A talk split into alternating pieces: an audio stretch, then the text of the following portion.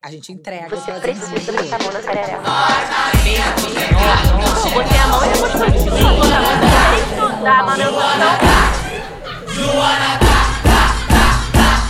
Senta direito, garota. Oi, gente, esse é o Senta Direito Garota. Eu sou a Juliana Amador. E eu sou a Verônica Linder. E hoje a gente tá aqui com uma geógrafa, Doutora. Emily. E aí, Emily? Seja muito bem-vinda, Emily. Apresenta-se. Obrigada pelo convite, prazer é meu de estar aqui.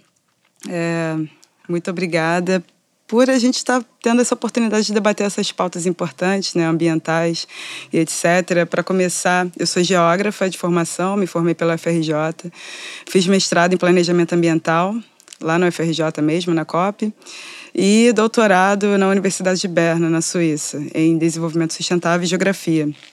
E desde então, na minha trajetória profissional e acadêmica, eu venho trabalhando com assuntos ambientais, né? Hoje em dia eu trabalho numa empresa privada, é, meio privada, meio pública, uma empresa alemã, que trabalha com cooperação técnica com assuntos ambientais. Então a gente trabalha com coordenação junto com políticas públicas no governo, é, sobre desenvolvimento sustentável, prote prote proteção da floresta, né?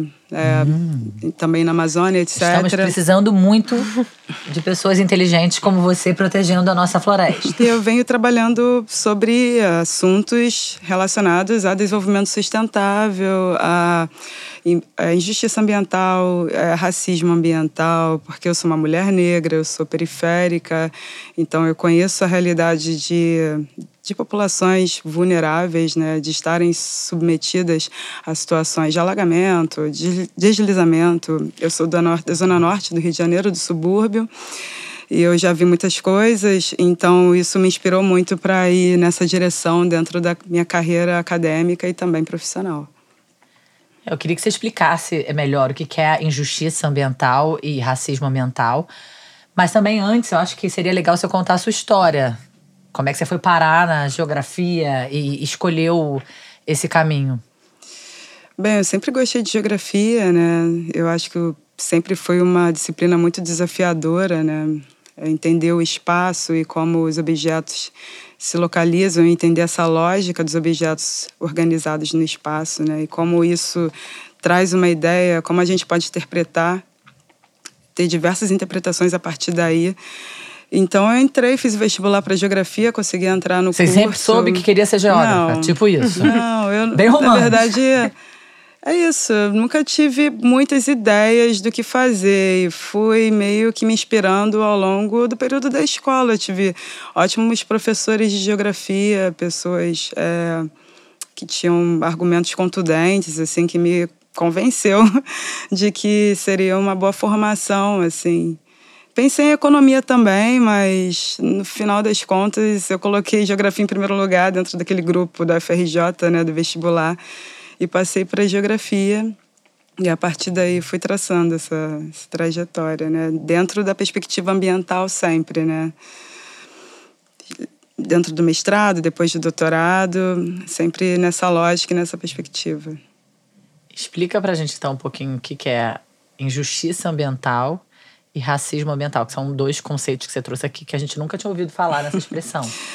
Mas antes, eu acho muito importante a gente discutir isso, sobretudo porque a gente está passando por um momento de crise climática, né? A gente tem falado disso é, na mídia muito, de forma muito Arrasa, né? é, a gente tem discutindo isso, vem discutindo isso justamente porque tem havido eventos sobre isso. A COP ano passado, por exemplo, a gente tem acordos diplomáticos para alcance de algumas metas. Então, por exemplo, eu posso citar aqui que a gente tem um estudo que foi lançado ano passado, do IPCC, que é o relatório intergovernamental de mudanças climáticas. E nesse relatório a gente tem alguns resultados meio alarmantes, assim com relação às mudanças, à crise climática, né, as mudanças do clima. Um é que, por exemplo, ah, atribui-se ao homem grande parte Sim. Do resultado das mudanças climáticas. Hoje em dia a gente já consegue ter ideia do que é resultado da variabilidade climática e do que é a pegada humana, assim, dentro desse modelo de mudanças climáticas. A gente já consegue separar as duas coisas. Segundo, colocou-se que a gente não deve ultrapassar até 2100 a temperatura de 1,5 graus Celsius, tendo como baseline as temperaturas pré-industriais, quer dizer, da, de, entre o período pré-industrial até 2100, a gente não pode ultrapassar de 1,5, senão a gente vai ter catástrofes. Só que aqui em 2022 a gente está com 1,09 já. Então é possível que a gente atinja 1,5 na virada da década já, em 2030. Meu Deus. E esse é um ponto que coloca o relatório do IPCC. Se a gente hoje em dia está passando por eventos extremos, já seca, desertificação, a gente, Uhum. pô, sabe, enchentes, etc., mega incêndios, imagina com 1,5, sabe? Então é extremamente preocupante. E o Mas você terceiro- acha que tem barulho suficiente sobre. eu não acho que falam muito sobre isso. Acho que precisava ter muito mais educação sobre isso, né? Eu acho que existe dentro dessas discussões diplomáticas. Sim, que, dentro da desse- academia, dentro de desses pessoas como você. acordos. Não, e dentro também desses acordos G20, Aham. é, dos mais poluidores, eles têm metas a se cumprir para você não passar né, desse nível de metas em termos de emissões de gases de efeito estufa. Né? Eles não podem ultrapassar determinadas metas, mas aí também vi- existem outros mecanismos que compensam, tem o mercado de carbono, enfim, mas depois a gente pode entrar nisso. Tá. Mas isso existe dentro da academia e dentro desse Mas isso é painel e dentro. Tipo, ah, você só pode é, mandar, sei lá, tanto de gás. Isso é cumprido? Então, é algumas vezes sim, outras vezes os países se utilizam de mecanismos Pra burlar isso. para compensar, na verdade. Existe o mercado de carbono, né? Então, por exemplo, se um- a União Europeia passar das emissões, eles podem comprar crédito de carbono em outros países que não emitem tanto, que estão no sul global, por exemplo. O Brasil tem crédito de carbono. O Brasil comercializa carbono. O carbono tem um preço por tonelada né, no mercado. Então, eles podem comprar e compensar e você equilibra Ah, tá. a balança, mas não é um mecanismo correto, né? Não é um, sim. Eticamente, Tá. a gente não está diminuindo, né? A gente É. não está porque toda transformação e a gente está aqui falando de mudanças climáticas, redução de emissão de gases de efeito estufa, a gente está falando de mudanças estruturais, né? A gente está falando de mudança tecnológica. Isso leva tempo. A gente está falando de mudança de motores de carros. A gente está falando de não consumo de combustíveis fósseis. Isso tudo é estrutural, enfim. Sim. Então, enquanto isso acontece, eles vão fazendo esses mecanismos para compensar, mas, enfim, é legal, sabe? Vai dar resultado? Talvez não, né? E um terceiro ponto que aponta o estudo é que as mudanças já chegaram no, no nível de serem irreversíveis, né? A gente tem aumento do nível dos mares. assim. A gente não pode mais voltar atrás, sabe? E tem uma, uma coisa, um conceito que se discute muito na Amazônia, que chama é, the tipping point, que é o ponto de não retorno, né? Quer dizer, se a gente te matar até um determinado é, nível e isso está chegando perto, a gente não vai mais conseguir recuperar o que a gente tem, sabe?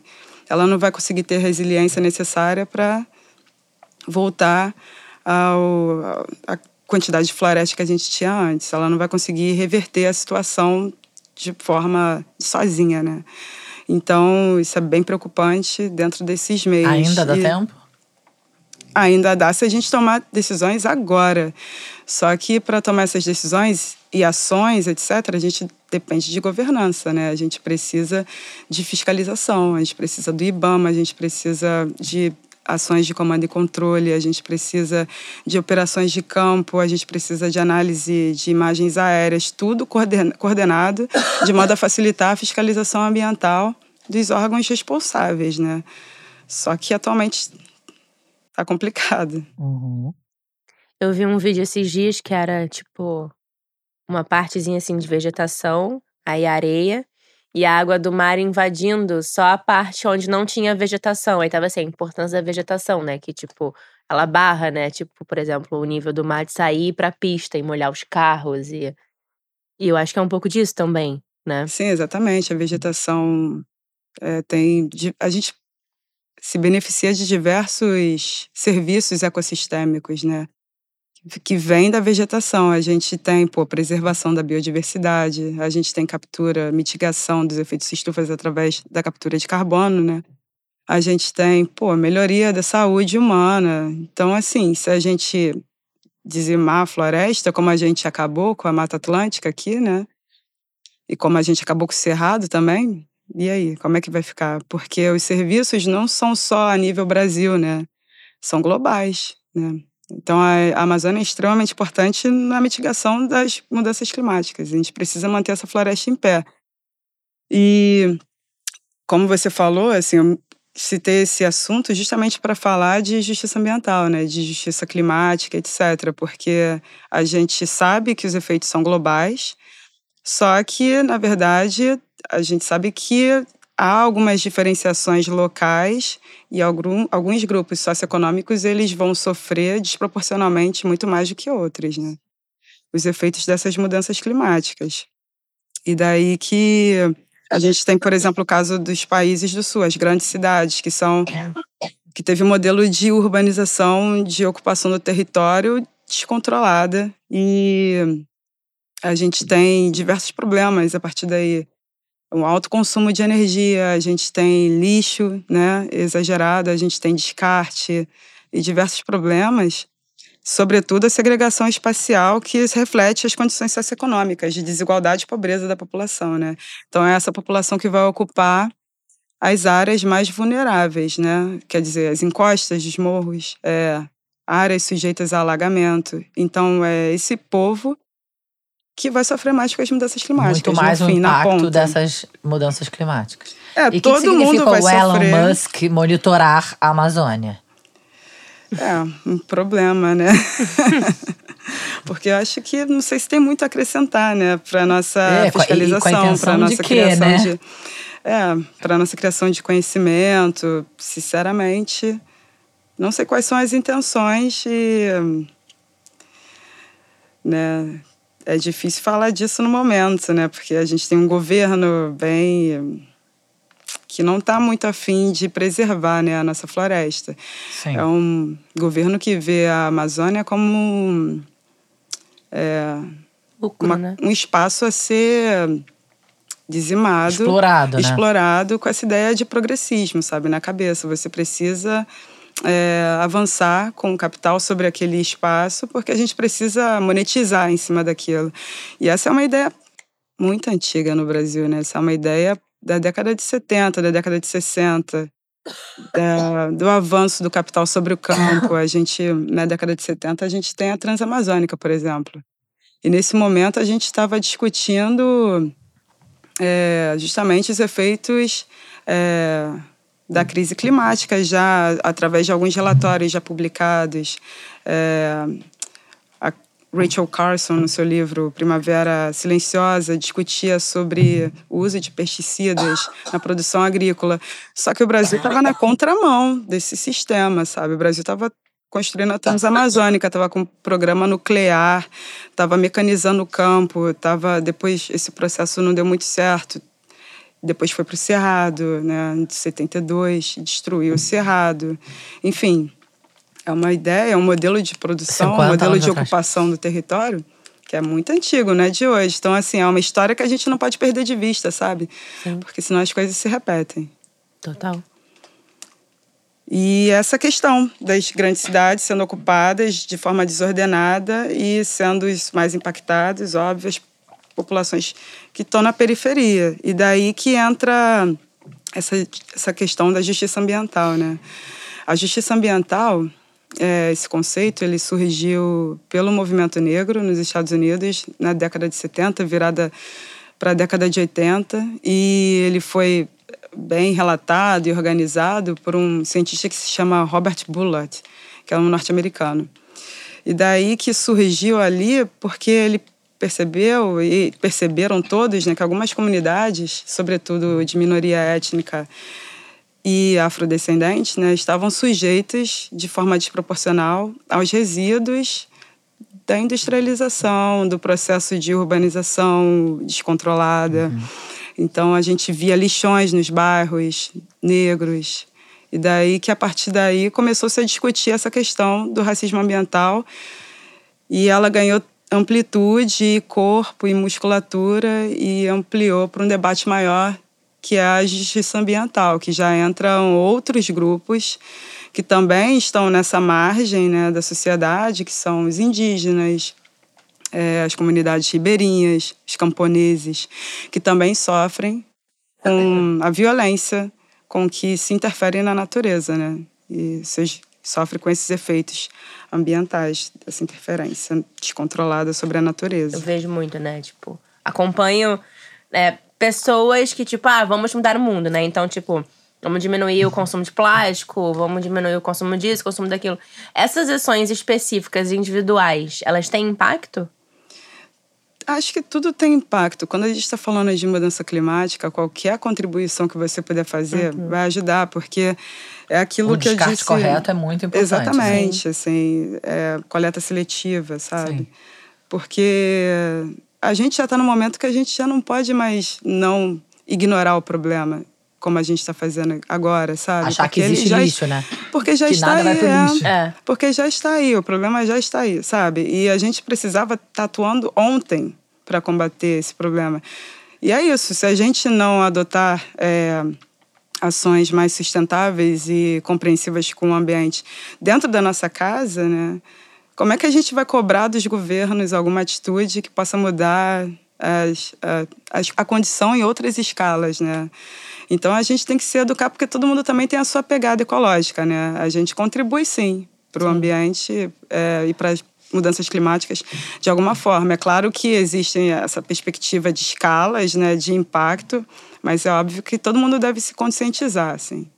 É muito importante. Uma coisa que eu falo, né? Eu falo assim, eu vou tomar meu banho de 15, 20 minutos, porque a culpa não é minha, caralho. Sabe? É tipo assim, a pessoa tá lá, Não tipo. vai gastar água. Não, 15 mil litros pra fazer um negócio de carne, sabe? Tipo, eu não tô gastando 15 mil litros no meu chuveiro. Tipo, o, esse rolê. É tipo assim, a, pra mim o discurso é esse: ah, esse rolê não é meu, não, é, não sou eu, né, que estou aqui contribuindo pra acabar água no mundo. Aí você, tipo, fala: não, cara, mas se todo mundo fizesse, Sim. tudo bem. Mas aí você fala: porra, mas aí a pessoa que tá lá, um bilionário. Né, ele não tá, ele tá cagando. Você tá falando, ah, então tá, faz aí, toma medida individual que eu vou conseguir continuar aqui, ó, cagando o negócio todo. E aí, tipo assim, o individual fica ali, né? Tipo, a gente fica ali brigando, um monte de formiguinha, né? Enquanto tem, vem um pé gigante e pisa, assim, na gente. Pra, pra mim, é essa a impressão que eu tenho, né? Tipo, que as medidas individuais, elas não têm impacto, né? Então, assim, óbvio, porque parece que é eu sozinha lá, tipo, ah, eu vou diminuir meu banho. Né? Sim. Então, uma coisa simples, né? Não é o tipo, ah, né? Não é essa questão central, mas um exemplo. Então, assim, é, quando eu vejo, eu acompanho, tem uma amiga minha, a Grazi, também, que ela né, fala muito sobre essas reduções de danos, o que fazer, né? Como você pode descartar melhor, como você pode gerir melhor o seu lixo, as suas coisas. E eu falo, tá, tudo bem, eu entendi, mas, tipo, o grande problema mesmo, que impacta mais, sei lá, 70%, né? Tipo, são os bilionários, são as grandes Exatamente. empresas, né? Então, assim, como é que é, você vê, assim... Aquela louca, né? Tipo, como é que você vê? Mas, tipo, como que, que faria pra cobrar essas pessoas que realmente estão sujando o mundo, né? Porque, sei lá, são sete empresas que... No mundo inteiro que fazem essa estardalhaça, né? É, então, isso é. Isso depende de muitos fatores, né? Eu acho que primeiro depende de políticas públicas de fiscalização, né? De não concessão e não flexibilização das normas ambientais, né? Pra, porque isso acontece, né? Você flexibiliza o, as normas ambientais para você trazer grandes investimentos para o seu território, né? Eu tô falando de governos. Então, para começar, não fazer isso. De repente, não conceder créditos também, né? Para esse, esse tipo de produção e aí por diante, assim, é não facilitar com que esse tipo de capital se reproduza, né? Não financiar, E a né? gente cobrar do governo de alguma forma, porque se a gente fizer o nosso lado, a gente consegue também cobrar. E existe toda essa linha, né? Se a gente não cobrar, as coisas acontecem de formas desordenadas e a gente perde controle da situação. Então, acho que tem muita. Hoje em dia, tem muitos. Tem muitas empresas que já estão com essa coisa de selo ambiental. Se você você precisa vender para fora, você precisa produzir de acordo com as normas de alguns países. Por exemplo, a União Europeia é cheia de critérios com relação aos países do Sul, né? Isso também envolve Mas um pouquinho de existe- pro- protecionismo também. Existe sustentabilidade dentro do capitalismo? É possível ser Então, é isso sustentável? que a gente vai debater daqui a pouco. Eu amo a Emily. Mas é, é isso, assim, é só para encerrar esse assunto sobre injustiça Justiça ambiental, ambiental. que é um conceito muito maior, e o racismo ambiental, embora tenha começado esse debate, ele está dentro do escopo maior Ah, sim. que tipo, é a o guarda-chuva maior é a justiça ambiental. Exatamente. Que aí, enfim, os, os cientistas dizem que é qualquer processo e que eventuais malefícios decorrentes da exploração de uso e de recursos que geram recursos indesejáveis, resíduos indesejáveis, desculpa, e sejam socioespacialmente distribuídos de forma assimétrica com relação, que levem em consideração as hierarquias sociais, né? Ou seja, alguns grupos vão se dar Sim. mais mal do que Esses outros. ricões aí não vão ficar perto do lixão. É. Que eles estão produzindo. Sim. E também e entra nesse, nesse meio aí de definição a exposição a riscos derivados dos modelos hegemônicos de organização do espaço. Quer dizer, a gente está falando de segregação residencial, isso, favelas, pessoas que estão em áreas alagáveis, etc. Isso também está dentro desse, dessa questão. Não é só as pessoas atingidas por resíduos da industrialização e etc., mas também as pessoas que estão localizadas em espaços propensos a eventos Desastres climáticos, climáticos. desastres que podem, enfim, arruinar a saúde e a vida delas também. E a partir daí, a gente entra nesse, nesse, nesse debate sobre assim, quem são os mais afetados, né? além dessas comunidades. Quem estão nessas comunidades? Né? Não são as mulheres, não são as mulheres negras, que são as Sim. mais afetadas, que tão, são as mais pobres. então, tem um, crianças, as né? crianças, as meninas. Então, tem um estudo da ONU é, que foi publica- publicado em 2020, né? Esse estudo diz que são as mulheres que carregam o maior fardo causado pelas mudanças climáticas. Que as mulheres. São todos os fardos possíveis. Todos os fardos. sobre as mulheres. E isso é devido a uma conjuntura de fatores econômicos, sociais, políticos, culturais. As mulheres não estão em lugares de decisão, elas não, não têm estrutura, acesso à tecnologia para melhor reestruturar as suas edificações. As mulheres, por exemplo, 70% de 1,3 bilhões de pessoas vivendo em condições de pobreza no mundo são mulheres. Elas são 70%. chefe de família em 40% dos lares pobres em áreas urbanas. E predominam na força de trabalho mundial da produção de alimentos, em 50% a 80%, mas dispõem de 10% de terras apenas. Então, assim, Dentro do guarda-chuva, a justiça ambiental tem machismo. Exato, Ambiental. porque o machismo é estrutural, né? Estrutural. É isso. Então a gente está falando de um problema estrutural, é político, social e econômico, tudo junto em cima de um determinado, fazendo opressões, exercendo opressões em cima de determinado grupo social. É isso. Então a gente vê aqui que apesar de das mulheres serem responsáveis pela produção de alimentos no mundo, elas não têm terra, né? E elas são as mais pobres e, enfim, são as pessoas que estão carregando diversas famílias aí sozinhas. Então, elas são as mais vulneráveis, né? Nesse, dentro desse contexto, se a gente for pensar é, de mudanças climáticas, né? É, e é isso, é a falta é a falta de acesso à tecnologia. Elas não estão em espaços de decisão, elas não recebem informação adequada e daí elas são excluídas de determinados espaços onde elas deveriam estar ocupando é, para fazer com que suas propostas né, sejam ouvidas. No final das contas, as, ide as ideias né, que deveriam ser contempladas, elas são invisibilizadas, né?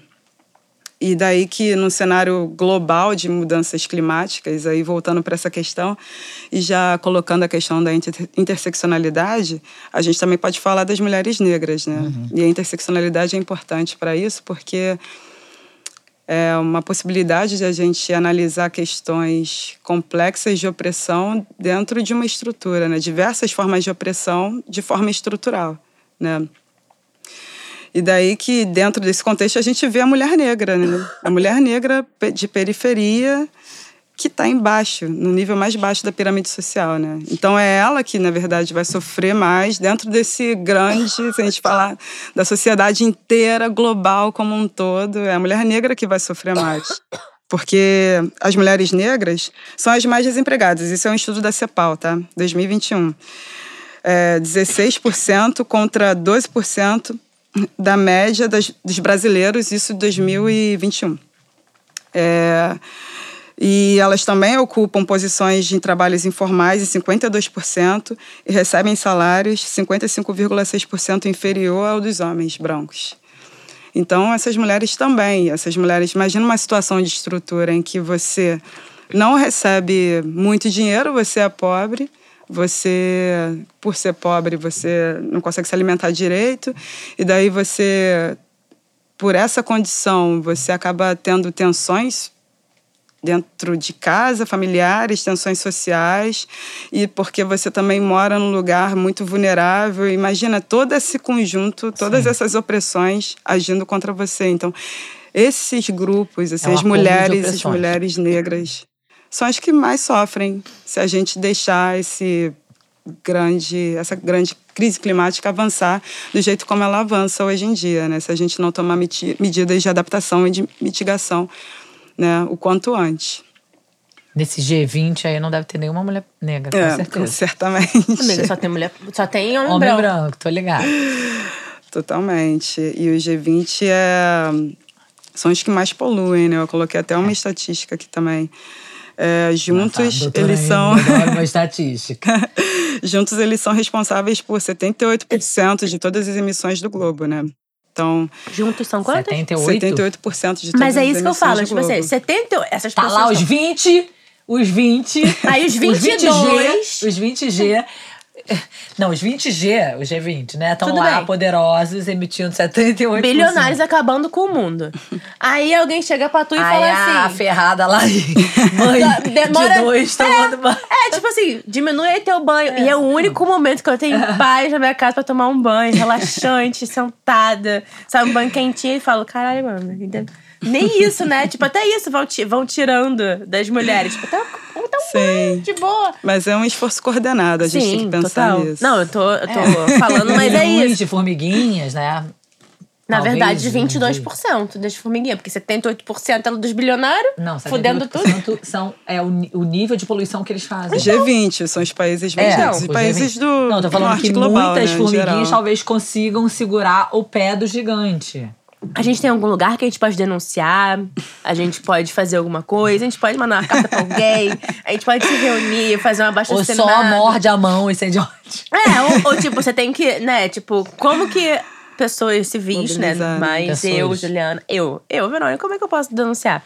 É que eu posso cobrar. Ah, a gente né? tem diversos movimentos aí. A gente tem a Greta, por exemplo, né? Que é uma voz da juventude. Uhum. E ela faz essas críticas super contundentes sobre esses eventos, sobre esses acordos diplomáticos que estabelecem metas né, obrigatórias que meio muito que mais ou menos é, não são pra... cumpridas. assim. Então, a Greta fica falando blá, blá, blá, mas é, né? Porque ninguém cumpre né, aquilo. Então, enfim, movimentos por aí existem, tem, tem enfim, ONGs também interessadas no Sim. assunto. Mas a questão é que a gente precisa de um aporte financeiro ah, capaz de combater a crise climática, isso que só é capaz de vir através também ou da conjugação do capital privado e público ou do capital então, público, né? É o que isso, faz a sua empresa? Então, é a minha empresa que eu trabalho, né? Não é a minha empresa, é. trabalho. Quem sabe um dia. É uma empresa de cooperação técnica que trabalha conjuntamente com o governo brasileiro em diversos programas e políticas públicas, desenvolve conjuntamente. Então, por exemplo, se há uma demanda dentro do Ministério é, do Meio Ambiente com relação à gestão de alguma política pública, essa empresa oferece uma ajuda e, em conjunto, a gente, de repente, fiscaliza, é uma ação de fiscalização, uhum. de controle sobre desmatamento, sabe? É ordenação do território. Então, é uma cooperação que é oferecida pela empresa, e daí a gente, junto com essa empresa, junto com a política pública, junto com o gestor da política pública, desenvolve um projeto que abarca questões ambientais, de proteção ambiental para manter a floresta em pé, para o desenvolvimento sustentável e daí por diante. É bem difícil. Mas existe uma empresa do bem? não sei, não coloca a mão no fogo por nenhuma. Pois é, eu fico pensando nessas empresas sustentáveis que lutam por É, tem. Eu acho que pode começar com. Podemos ter um outro sistema, né, que não seja Eu acho que existe. o capitalismo que só destrói. Eu acho que o- Podemos o- criar uma o- outra via. Não uma outra via, mas eu acho que um capitalismo com consciência. É, é. então, é, é a partir daí que a gente pode começar a falar do desenvolvimento sustentável, É né? isso. Que surgiu, a questão ambiental surgiu como preocupação depois do, da Segunda Guerra, né? É, como uma crítica social mesmo dos movimentos sociais que criticavam o industrialismo, o produtivismo, é, os descartes e tal, e a partir daí surgiram alguns, é, alguns, algumas entidades importantes, como, por exemplo, surgiu os- o Partido Verde, né, na década de 70, né, As- que primeiro vai é, é, analisar a questão do desenvolvimento local para depois ampliar essa, essa análise para uma questão mais global, isso na década de 70. Aí vem alguns estudos importantes também, como eu citei antes, a Rachel Carson, da Primavera Silenciosa, que ela vai criticar o uso de pesticidas, né? A gente está falando de Revolução Verde, né? Na década de 60. Esse livro é de 62. Caraca, Então- uma visionária. Sim. Então ela vai denunciar o uso Naquela de época, pesticidas imagina. naquela época e como ele vai afetar a nossa a Porque vida seguimos das pessoas. usando e- pesticida sem parar aqui. É. E como Muito vai, né? afetar a saúde das pessoas. Ela tá há como- 60 anos falando que vai matar todo mundo. Mas é uma mulher, né, falando. Como isso, exatamente. Como isso implica nas relações sociais, de trabalho no campo e etc., de subalternização de alguns grupos, ah, enfim, de camponeses a algumas grandes conglomerados. Enfim, ela vai fazer toda essa discussão complexa já naquela época, né? Incrível. E depois vem um relatório que foi encomendado pelo Grupo de Roma, né? O Grupo de Roma é um grupo de pesquisadores, cientistas, assim, é, jornalistas, é, empresários que vão ficar preocupados com essas essa problemática ambiental que estava avançando e vão encomendar um estudo que, é, que resume tudo que estava vendo naquele momento de problema ambiental, que se chama Limites do Crescimento. E esse estudo, ele vai. Isso é em 73. Esse estudo vai criticar é, o modelo de crescimento econômico, na verdade. É isso. Problematiza o crescimento econômico e o desenvolvimento econômico da forma como estava acontecendo naquele momento, assim. E fala, olha, se a gente continuar dessa maneira, a gente vai acabar com o planeta. A gente não vai ter um planeta daqui a pouco para viver, entendeu? Então, o desenvolvimento precisa ter limite, né? Então, é o limite para o crescimento. É isso o nome do relatório.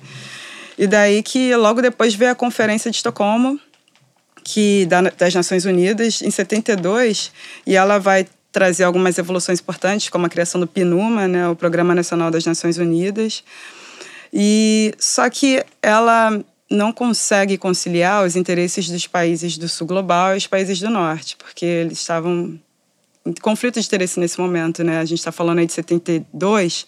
72, como eu disse, a gente estava construindo a Transamazônica, a gente estava com um projeto nuclear no Brasil, a gente estava com ditadura progressista, a gente estava é, introduzindo tecnologia no campo, a gente estava querendo, é, assim, Destruir. é, a gente estava com projetos de alto impacto ambiental, enquanto os países do norte estavam mais influenciados por esses, esses estudos mais alarmantes né, para a época. É, e daí que teve esse embate de interesses e meio que o assunto morreu, assim. A década de 70 é conhecida como a década perdida para os assuntos ambientais e foi quando explodiram os é, problemas ambientais, né? Tipo, buraco na camada de ozônio, sabe? Desertificação, é, sei lá, desmatamento desenfreado. É, isso tudo aconteceu nesse período. E até que na década de 80 retomam os debates. Em 87 a gente tem a publicação de um é, relatório que é muito importante, que ele vai lançar o termo desenvolvimento sustentável, que é o nosso futuro comum. E esse relatório ele é bem mais é, positivo do que o Limits of Growth, né? o, o limite para o crescimento. E ele lança esse conceito de desenvolvimento sustentável, que é aquele que atende, é um desenvolvimento que atende às necessidades presentes, mas sem perder de vista as necessidades futuras, né, das gerações futuras. Ou seja, a gente vai ter que deixar alguma coisa para o futuro, porque a gente vai ter gente lá, né? Sim. E daí que tem toda essa discussão. Mas aí trata-se de um conceito que conjuga a economia com a ecologia, né? Que seria o máximo. E que Mas não é Só que é isso, ele é lucrativo. calcado no potencial do neoli- neoliberalismo, né? E daí que na prática o neoliberalismo tem alguns problemas, né? O Carlos Walter, Carlos Walter Porto Alguns Gonçalves, Probleminhas, alguns problemas. o Carlos Walter Porto Gonçalves, ele usa um termo que chama neoliberalismo ambiental, né? Que é isso, assim, é Quem pode essa mata. economia, essa Mata economia verde, essa economia verde, greenwash que chamam, né? Uhum. Que alguns se apropriam para falar que é verde e na verdade não é. A gente está falando de, é, por exemplo, de não interna internalização das externalidades. Por exemplo, quando você produz e você não calcula, quando você, por exemplo, constrói um empreendimento e não calcula que aquele empreendimento vai gerar um impacto. Você não internaliza aquilo, você compartilha aquilo, entendeu? É, você, por exemplo, tem o mercado de carbono, sabe? Tem a transformação, a financiarização dos serviços ecossistêmicos. A gente calcula quanto se pode capturar de carbono, uma, sei lá, uma, uma floresta, quanto ela pode capturar, a gente taca um valor ali, sabe? Isso existe. É, justamente para a gente quantificar e valorar algumas áreas para ver se, a, se pode alagar, por exemplo, sabe? Esse tipo de relação econômica e financeira, ela existe hoje em dia e é através também surgiu a partir daí desse desse mote, né, do desenvolvimento sustentável. E a partir daí tiveram outros também. Mas aí as pessoas compram a floresta? Não, é, é poderia, É, mais ou né? menos isso, São, né? Espaços- se são espaços for- públicos, São espaços né? públicos. Tipo, se eu não me engano, né? Tipo, posso estar falando besteira, mas Alter do Chão é todo comprado. Sim. Tipo, A terra pô, do chão é tudo Mas assim, é, também envolve, tem muitos processos ilegais, é de uma cadeia de ilegalidade muito grande, né? Que envolve grilagem, envolve Ah, sim, especulação comprado, de terra. é, por alguém que não é dono. Sim, comprado por alguém que não é dono e, tipo assim, a pessoa. É, tipo, pessoas de fora mesmo, né? Sim, tipo, tem muito gringo na Gringo, Amazônia, exato. Né? É, tem muito gringo produzindo minério, tem mineração ilegal, Uhum. sabe? É, não, tem e eles extração se, se de madeira donos ali do ilegal, rolê. Tipo, eles estão comprando de quem não é dono. Sim. Sim. né? Então, assim, ah, isso aqui é meu, tô ocupando isso aqui. E é, é- é muito doido isso, né? Tipo, você se apossar de um lugar, né? Sim. Tem uma coisa, Emily, que as pessoas falam, né? Tipo, não sei como é que é mais essa discussão, mas quando as pessoas falam que a Amazônia é o pulmão do planeta. Ela é? o coração. o pulmão verde. Ah, enfim, a a Amazônia cap- é, faz a captura, a captura de carbono, né? E Uhum. ela produz oxigênio. Se a gente matar a Amazônia, a gente para de respirar.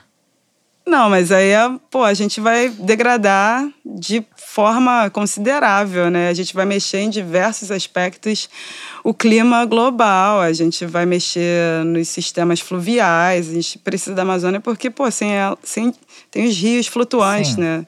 É Sim. muito A gente mais não consegue ter água no Sudeste, respirar. por exemplo. É muito mais complexo que isso. Tem uma fauna complexa, né? Tem é isso, serviços ecossistêmicos que ela promove, que é- são coisas que a gente não tem nem dimensão, né? Se a gente ficar sem, como é que vai ser, Não né? É, por isso que eu pergunto, tipo, Não porque as pessoas dimensão. falam isso, né? Tipo, ah, é o pulmão É do mais planeta. do que o pulmão. Então, É pelo visto, é o pulmão, É. o coração, o cérebro, A água, é tudo. É. assim, é, o sangue, que é água. Isso. Então, ela é nosso sangue. É hidratar, né? Hidratar e nutrir, né? Então, assim, são Exatamente. aspectos ali da.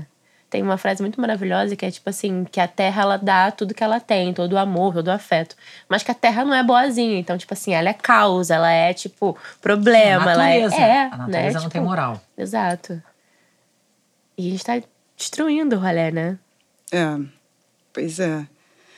Tem jeito, Emily? Não sei. Ué, se a doutora não Emily. sabe. Você não tem, tipo assim. Não o- sei. o- ah, eu vou fazer assim, meu. Meu plano ideal. Você tem um plano ideal? Tipo assim, caraca, se todo mundo ouvisse esse meu plano, ele ia dar certo. Sabe? A gente ia conseguir, sabe, salvar esse rolê, assim. Eu, pô, plano meu não, mas assim, eu tenho, é, de alguma forma, fle- refletido muito e tentado cooperar para pelo menos manutenção de alguns instrumentos assim é, que contribuem para a gente garantir o menor impacto, né? A gente eu já, já trabalhei também e com licenciamento ambiental e ele é uma ferramenta extremamente importante é, porque através do licenciamento ambiental a gente consegue controlar os impactos e planejar ações, né? Só que planejamento ambiental e a gente e isso, controlar o impacto está dentro dessa perspectiva de desenvolvimento sustentável, né? Uhum. Só que o licenciamento ambiental pode acabar, né? A gente sabe que tem uma PL, né?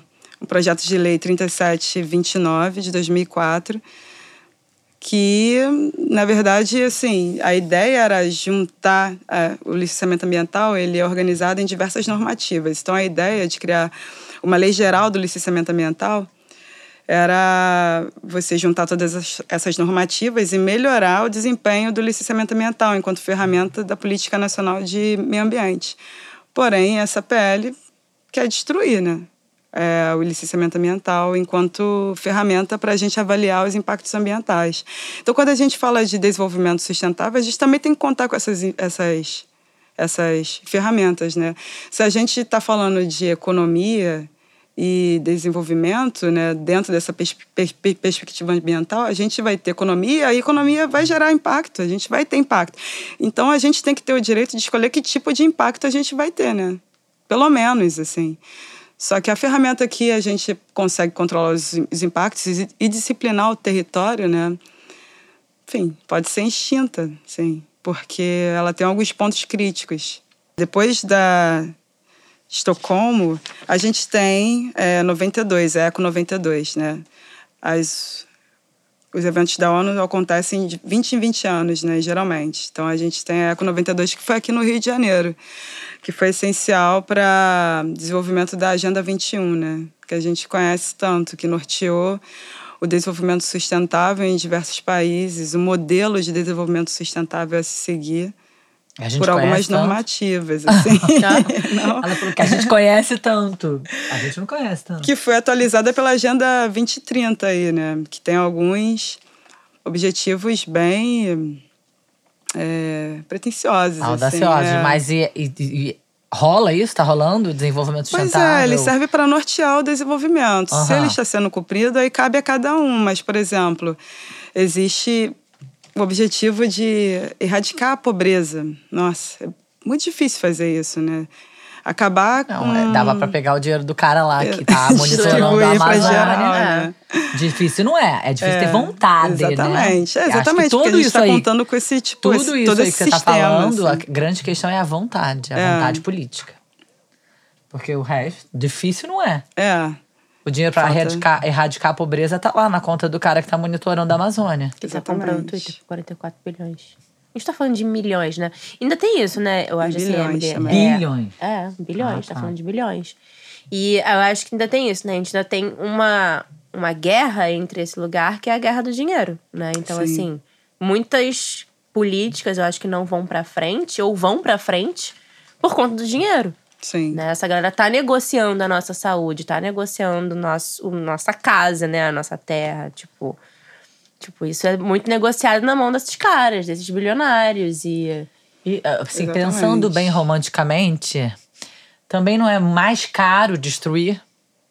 Exatamente, é muito mais. Então é uma questão de falta de caráter e. É ética, enfim. E ética, porque de- assim, né, pensando, tudo bem, a longo prazo eles não estão nem aí, ah, não vou estar vivo, mas assim, médio prazo, sei lá, curto, médio prazo, é mais caro destruir. Exatamente. Você voltar com aquilo de antes, né? Reestruturar aquela floresta é muito difícil, é muito mais caro.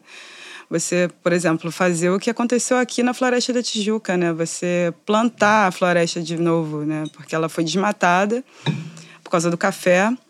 E daí que precisou se plantar tudo de novo, porque no Rio de Janeiro começou a faltar água, entendeu? Então, é muito difícil você fazer isso hoje em dia, até porque hoje em dia, é, diferentemente do que aconteceu na Mata Atlântica, né, al- alguns séculos, o desmatamento da Mata Atlântica demorou alguns séculos. Só que hoje o desmatamento da Amazônia pode acontecer em algumas décadas, porque a nossa tecnologia está muito mais avançada, Sim. sabe, para destruição. Então, é isso. E como eu disse, assim, em algum momento a gente pode chegar nesse tipping point, assim, é o problema, é o ponto através, a, através do qual a gente já não pode mais reverter todo o dano que a gente causou àquele ambiente, né? A Amazônia já não vai conseguir mais é, voltar ao que era antes, de forma resiliente, sozinha, enfim, a gente pode chegar nesse, nesse meio. Então, é, enfim, tudo isso, todo esse, todo esse discurso, né, todo esse, esse debate também ambientalista, para todo mundo se conscientizar disso também, sobretudo os mais ricos, né, sobretudo os países mais ricos, G20, G8. G8, sobretudo, que são os mais poluidores, né? É China, União Europeia, Estados Unidos, Índia. É muito louco, né? Porque a cadeia de produção desses lugares ele cada vez mais aumenta. Então, Sim. assim, é muito doido que, tipo, ah, enquanto eu tô aumentando o meu capital, eu tenho que diminuir o impacto disso. Essa conta não vai fechar. Não. Sim. Não vai.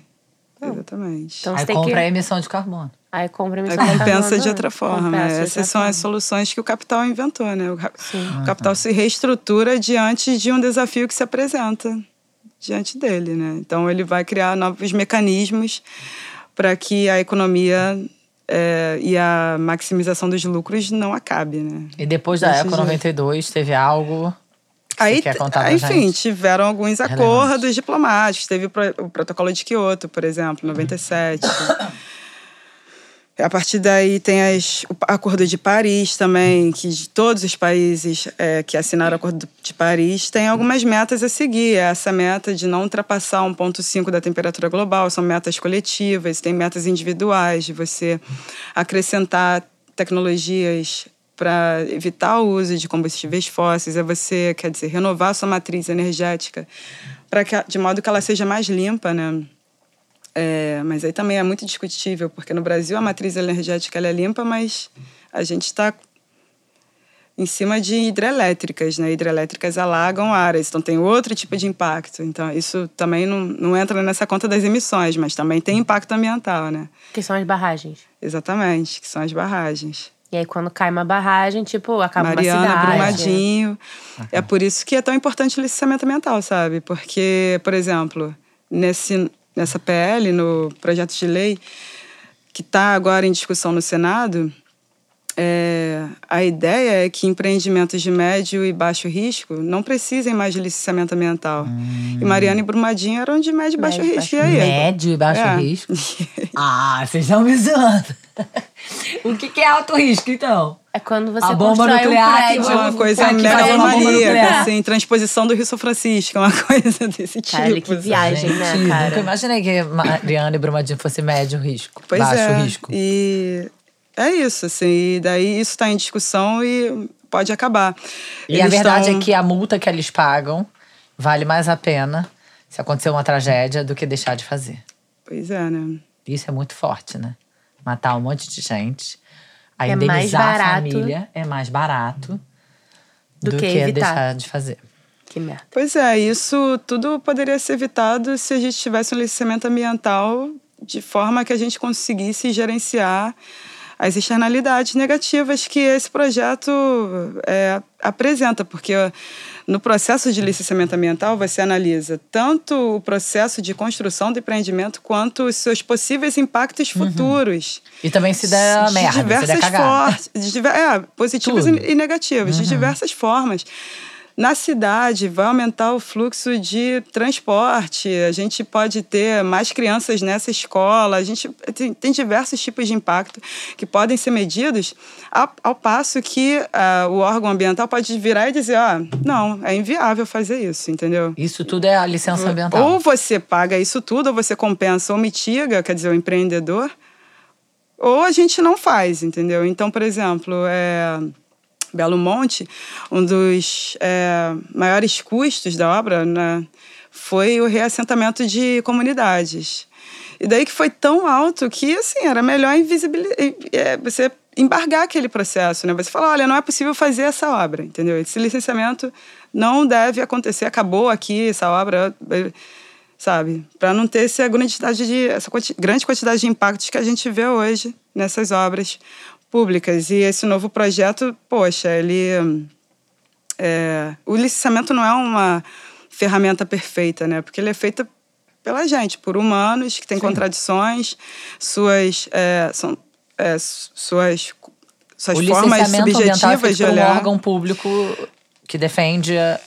Então, o licenciamento ambiental é um instrumento da política pública nacional de meio ambiente. E daí que, dependendo da escala de impacto que você vai ter, se for local, municipal, estadual, ou se passar as fronteiras de estado, você pode ter diversos tipos de órgãos que vão fiscalizar essa obra. Então, local é município, geralmente. É, quando passa do município ali, vai para outro. O impacto, eu estou falando, né? já é o Estado. Por exemplo, a gente pode estar explo- explorando petróleo aqui na bacia, sei lá, em Santos. Mas o impacto de um vazamento de óleo pode chegar Sim. longe, entendeu? Como então, aconteceu, né? Exatamente. Então, assim, isso você vai analisar a partir do, da- do impacto. Onde vai chegar o impacto? A quem vai, sabe? Quem se interessa então por é um isso? importante instrumento de controle. de controle danos, de, impactos, é, sobretudo. E planejamento, né? Porque você pode embargar uma obra. Você pode, olha, olhar e ver, olha, esses impactos aqui não vale a pena, né? Então a gente pode parar com isso. E é muito Só louco, porque aí, tá- de repente, de repente, você vai parar um negócio que já gastou 200 milhões, né?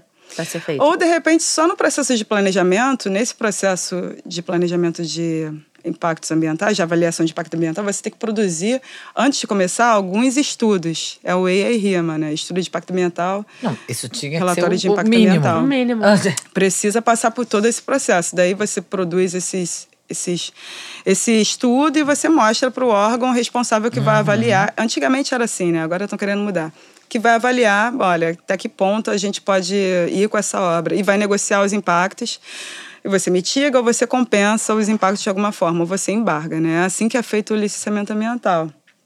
Só que com essa nova PL, empreendimentos de médio e baixo custo, é, risco, eles podem, o empreendedor pode entrar no site, fazer sua própria licença de operação e opera, é, de, de operação e já sair para operar sem ter análise desses impactos desse empreendimento, entendeu? Então, é isso. Ba- Mariana e Brumadinho. Passa boiada, né? É, é, Passa boiada, pá. e também tem o- outro ponto muito importante que ao longo do processo de licenciamento a população é envolvida né, no debate dos impactos, porque ela é a mais interessada, Sim. né? Ela que vai ser influenciada, assim, Aterrada vai sofrer na os lama. efeitos.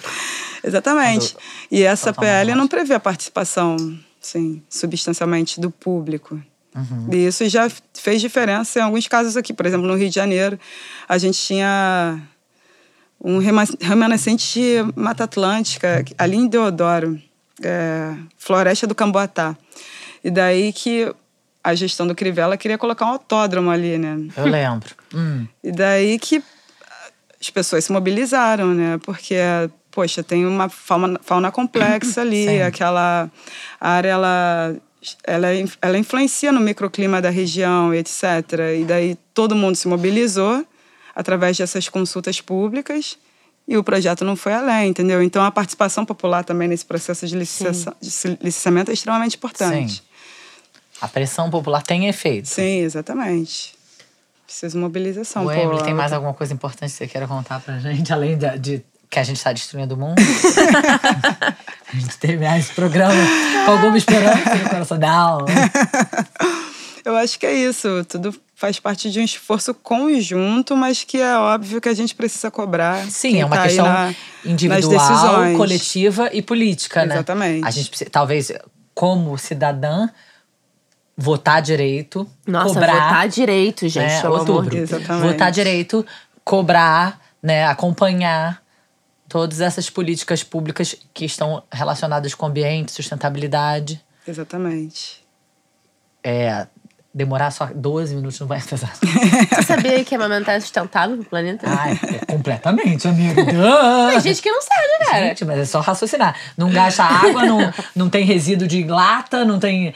Pô, é. Porra! Acho Então, que gente, uma das amamente. coisas mais sustentáveis. É, prote pra proteger o planeta, as pessoas deveriam amamentar. Pois é.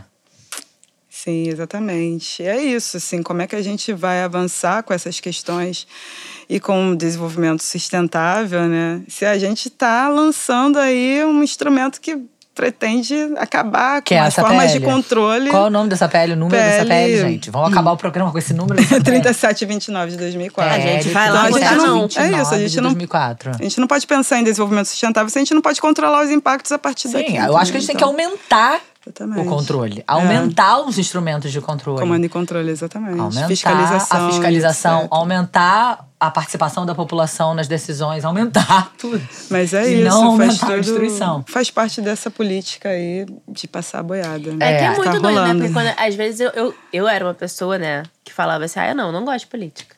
Ah, é muito chato isso que você tá falando. Né? Então, assim, eu acho que primeiro quebrar esse lugar, né? Eu acho que a política chegou muito pra mim de uma forma muito simples.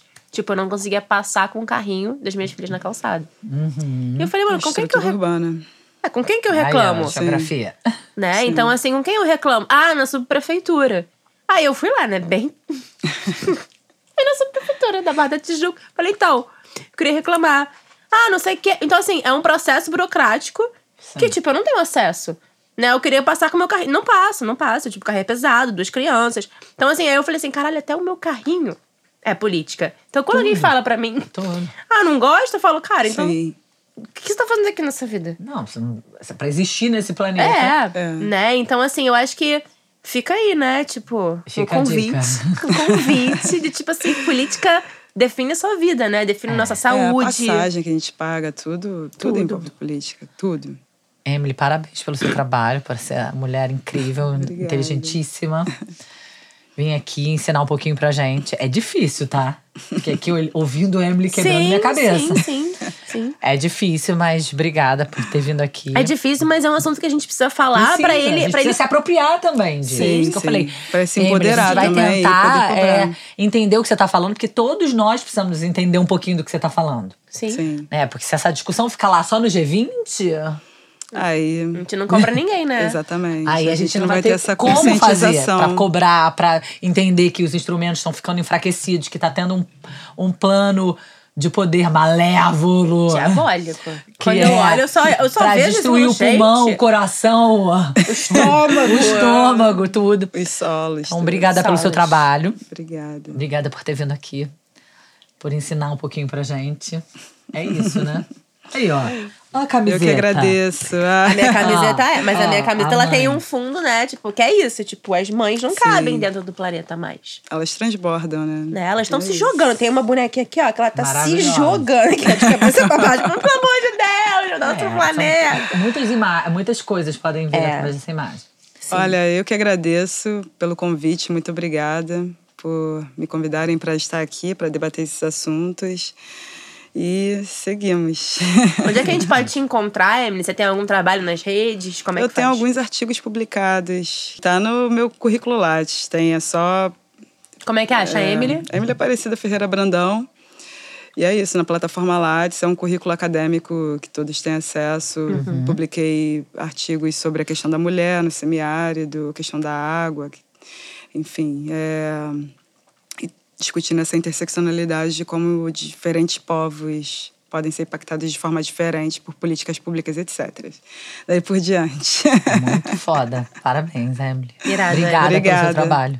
Obrigada, por Obrigada. resistir, né, nesse lugar. Porque também eu acho, acho que não é fácil estar ali Sim. lidando toda hora com uma frustração, né? Porque é uma Sim. frustração de alguma forma, né? Você É tá ali. Não, e você tá falando de você. Sim. Né? Exatamente, das minhas experiências, né? Sim. De mulher periférica e tudo mais, carregar isso. Obrigada. Obrigada, gente. Um Obrigada. beijo. Beijo.